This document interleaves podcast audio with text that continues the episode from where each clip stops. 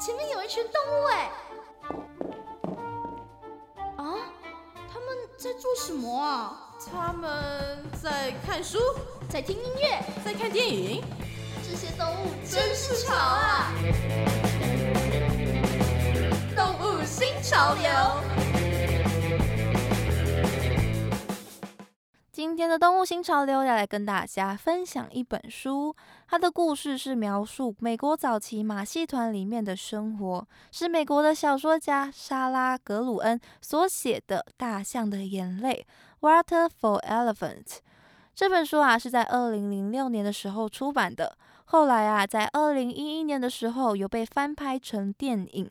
但是因为我只有看书而已，所以今天主要还是来跟大家讨论书里面的内容。大家有兴趣的话，可以去找电影来欣赏喽。《大象的眼泪》这本小说的故事啊，是采取回忆的方式进行的。主角雅各是已经九十岁或者是九十三岁的老爷爷了，因为他不记得自己确切的年龄哦，所以他说他是九十岁或者是九十三岁，还蛮好玩的。而不记得年龄这个现象呢，就是他老化的现象。他没有办法切确的感应到时间的流逝。而雅各啊，虽然老了，但是他还是能够自己很缓慢的用助行器走路，思考呢也非常的清晰。所以他很坚持，他还能自己做很多的事情。但是养老院里面的看护们啊，都没有真正的去理解他的想法。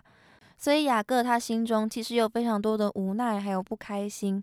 而故事发生在有一天，养老院的外面来了一个马戏团，于是马戏团就成为了老人之间的话题，大家都非常的兴奋哦，要去参观马戏团。就聊着聊着，有一个老人呐，就说他以前呐是负责在马戏团里面喂大象喝水的。而雅各这个时候啊，就大声的骂他说：“你说谎！”于是他们就吵了起来，大家都不理解，说为什么雅各要说对方说谎，还挑起了纷争。于是看护啊就把他推回到房间去，询问他理由。雅各他不小心透露出他以前待过马戏团的这个事情，但是之后的事啊他就不继续说下去了，因为啊雅各他很早之前就决定了，他要帮马戏团里面的一头大象保守他的秘密。所以他谁也不能说他在马戏团里面的事情。其实，在书的一开始，蝎子的地方哦，就已经有把这个秘密，我觉得还蛮清楚的，已经告诉给读者了。而之后啊，因为马戏团的这件事情，也就唤起了老雅各对于他以前生活在马戏团中的事情的回忆。这之后啊，就开始使用了回忆跟现在穿插的手法，描述雅各以前在马戏团的生活。雅各在他二十三岁的时候，是在康奈尔大学学兽医的。康奈尔大学啊，是美国常春藤联盟的其中一所学校。总之呢，就是一所名校。就在雅各他快要毕业，他以为他的人生呢，就是会去继承他父亲的兽医诊所的时候，他的父母却出了意外。而现在，因为正值美国经济大萧条的时代哦，所以大家的生活都很困难。父母平常帮忙医治动物收取的呢，也是豆子跟鸡蛋等等的东西，并不是收取诊疗费用，而且还跟银行贷款负债，想要给雅各去上大学。所以在父母过世之后，雅各他并没有收到任何的遗产，全部都被银行给查封了。身心混乱的雅各啊，因缘际会之下，爬上了一辆马戏团的火车。遇到了一位爱喝酒的老年杂工老洛，在这个老洛的帮忙之下，雅各他开始在马戏团里面担任兽医跟杂工的工作，也就开启了他的马戏团生活。当时的马戏团啊，虽然还是以动物的表演为主，但是还是会展出一些奇闻异事跟其他的娱乐。所以，除了表演的空中飞人、训练家等等之外，还会有一些长相比较奇特的艺人们，比如说肥胖女、侏儒、全身刺满刺青的人等等的。而雅各啊，就在里面结识了一位侏儒华特，也认识了非常多的好人，但是相对的，也认识了很多心思不正的人。马戏团啊，就像是一个剥削的资本社会的缩影。很多人放下尊严，无奈的被迫做事，因为大家都想要活下去，都必须要生活。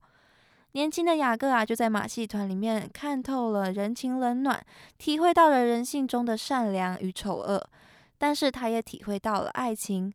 玛莲娜是马匹的表演训练家，但是同时呢，她也是雅各他领头上司的老婆，所以她是有夫之妇哦。而雅各就爱上了这位有夫之妇，这个爱情故事呢，可以说是贯穿了整个小说的剧情，也是非常的好看哦。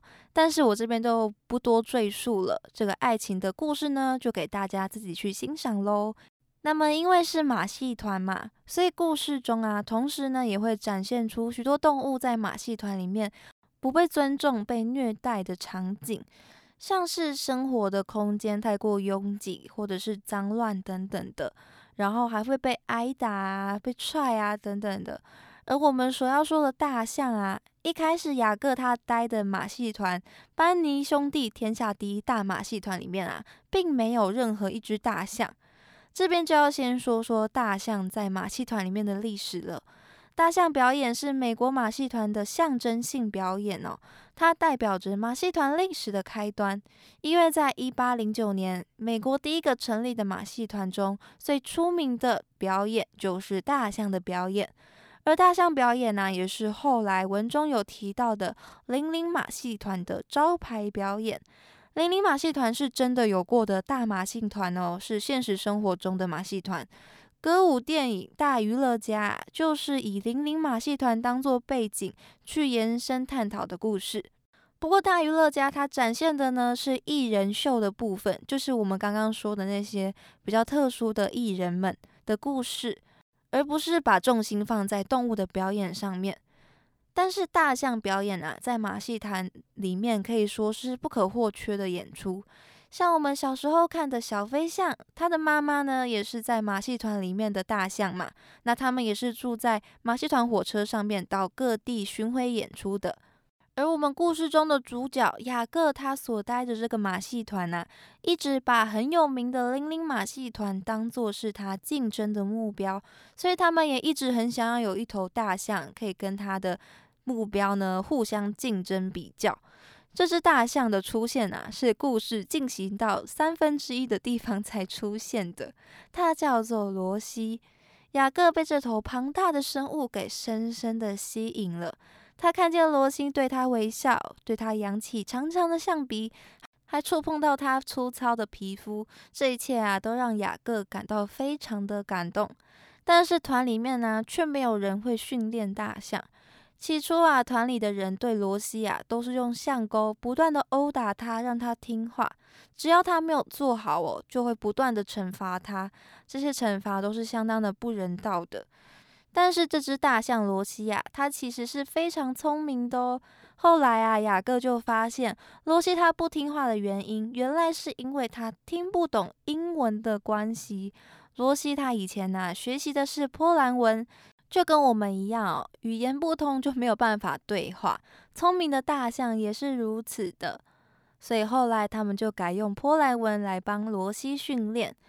罗西他聪明的点啊，还不止这样哦，他会用象鼻逗观众开心，甚至还会自己拔起钉在土里的铰链的铁柱，偷偷的跑出去。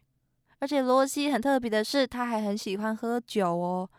而直到有一天，马戏团里面发生了意外，所有的动物都跑出来了，造成了大恐慌。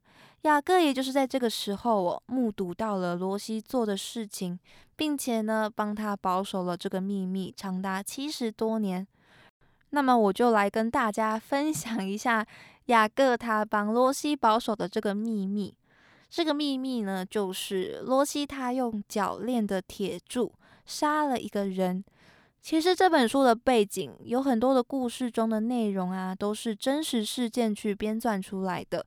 作者在后记的地方就有附上他参考的一些资料，还有一些大象的故事，甚至还放上了以前马戏团的照片哦。虽然没有实际表演的照片啊，但是从照片里面还是可以看出来，以前的马戏团啊，那个声势是多浩大。真的不愧是一整辆火车的人跟动物可以呈现出来的这个声势哦。而在大象的故事中，他有提到啊，以前的马戏团的大象是真的杀过人的，除非杀掉的是观众哦，那个关系就会很大，不然马戏团中的大象啊，杀掉一两个人，通常是不会有事的。而这也可以看出当时大象在马戏团的重要性，还有劳工定位的一个不平等的待遇哦。这本《大象的眼泪》是一个很长的故事。它很详尽的描述了马戏团的生活，各种人性的互相猜忌、帮忙，还有纠葛，尤其也诉说了当时历史背景下美国发生的一些动荡跟事件。虽然说故事里面的大象罗西他很晚才出现，我前面就一直在想说，奇怪，不是叫大象的眼泪吗？怎么我的大象还没有出现？结果他在故事三分之一的地方才终于看见了我的罗西。天哪！我那时候在想说，OK，没关系，我还有剩下的三分之二的故事可以看。而那三分之二的故事对大象的描述，确实也是不少的。而大象的眼泪啊，戒指的大概，我觉得就是整个马戏团里面的悲伤吧。除了马戏团里面的动物，还有他的艺人、劳工这些比较黑暗面、比较不愉快的一些部分。而除了马戏团之外，他另一面呢，也以九十岁的老雅各呈现了老年人的内心的想法。就像老雅各对他的看护朋友罗斯玛丽说的话。每个人都自以为比我清楚我需要什么，来讽刺许多人呢都不听老人真正的需求，而一昧的把自己的想法加诸在他们身上，充其量呢都是为了你好，为了你的身体健康。虽然可能就是事实，也是真的是关心。像养老院里面分配的食物啊，就是经过营养师调配的，就都是流质的低盐少油的食物。但或许就像是罗斯玛丽说的。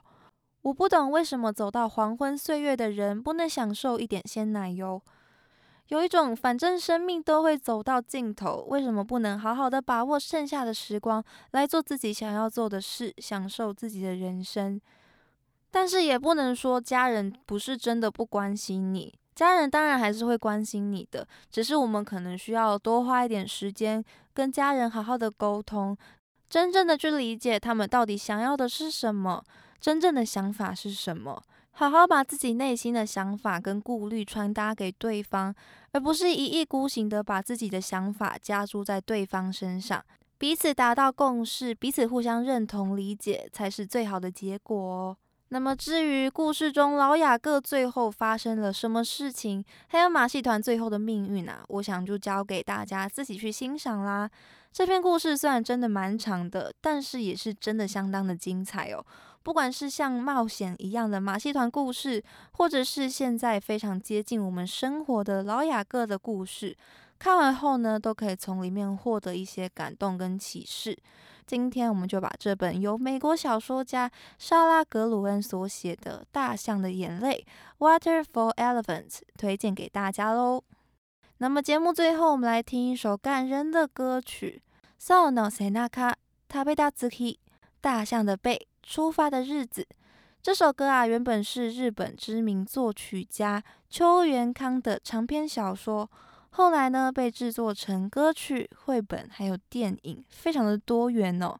而这本绘本是插画家陈景文根据小说改编绘制而成的。绘本的内容啊，是在说有一位象爸爸，有一天被天使告知说，你的寿命即将要结束了。象爸爸还很难过，也很害怕，想说这个是不是只有他自己一个人的旅程？但是他想到了他很重要的家人们会因为自己的离开而难过，所以就更努力的跟他们相处，珍惜最后的时光。歌词中提到哦，如果哪天我不在的话，请只在最初的夜晚为我哭泣。我跟你一起度过的日子，如果想起来的话，请默默的为我送行。大象爸爸就希望说，希望家人不要因为他的离去而难过得太久，所以只需要在一天的时间内哭泣完就好了。平常呢，偶尔也就可以想起他们共同拥有的美好回忆。而这个故事啊，也就可以联想到大象墓地，大象默默的自己踏上另外一段旅程的感觉哦，是一本很感人的绘本。那么绘本大家有兴趣的话，可以去欣赏一下喽。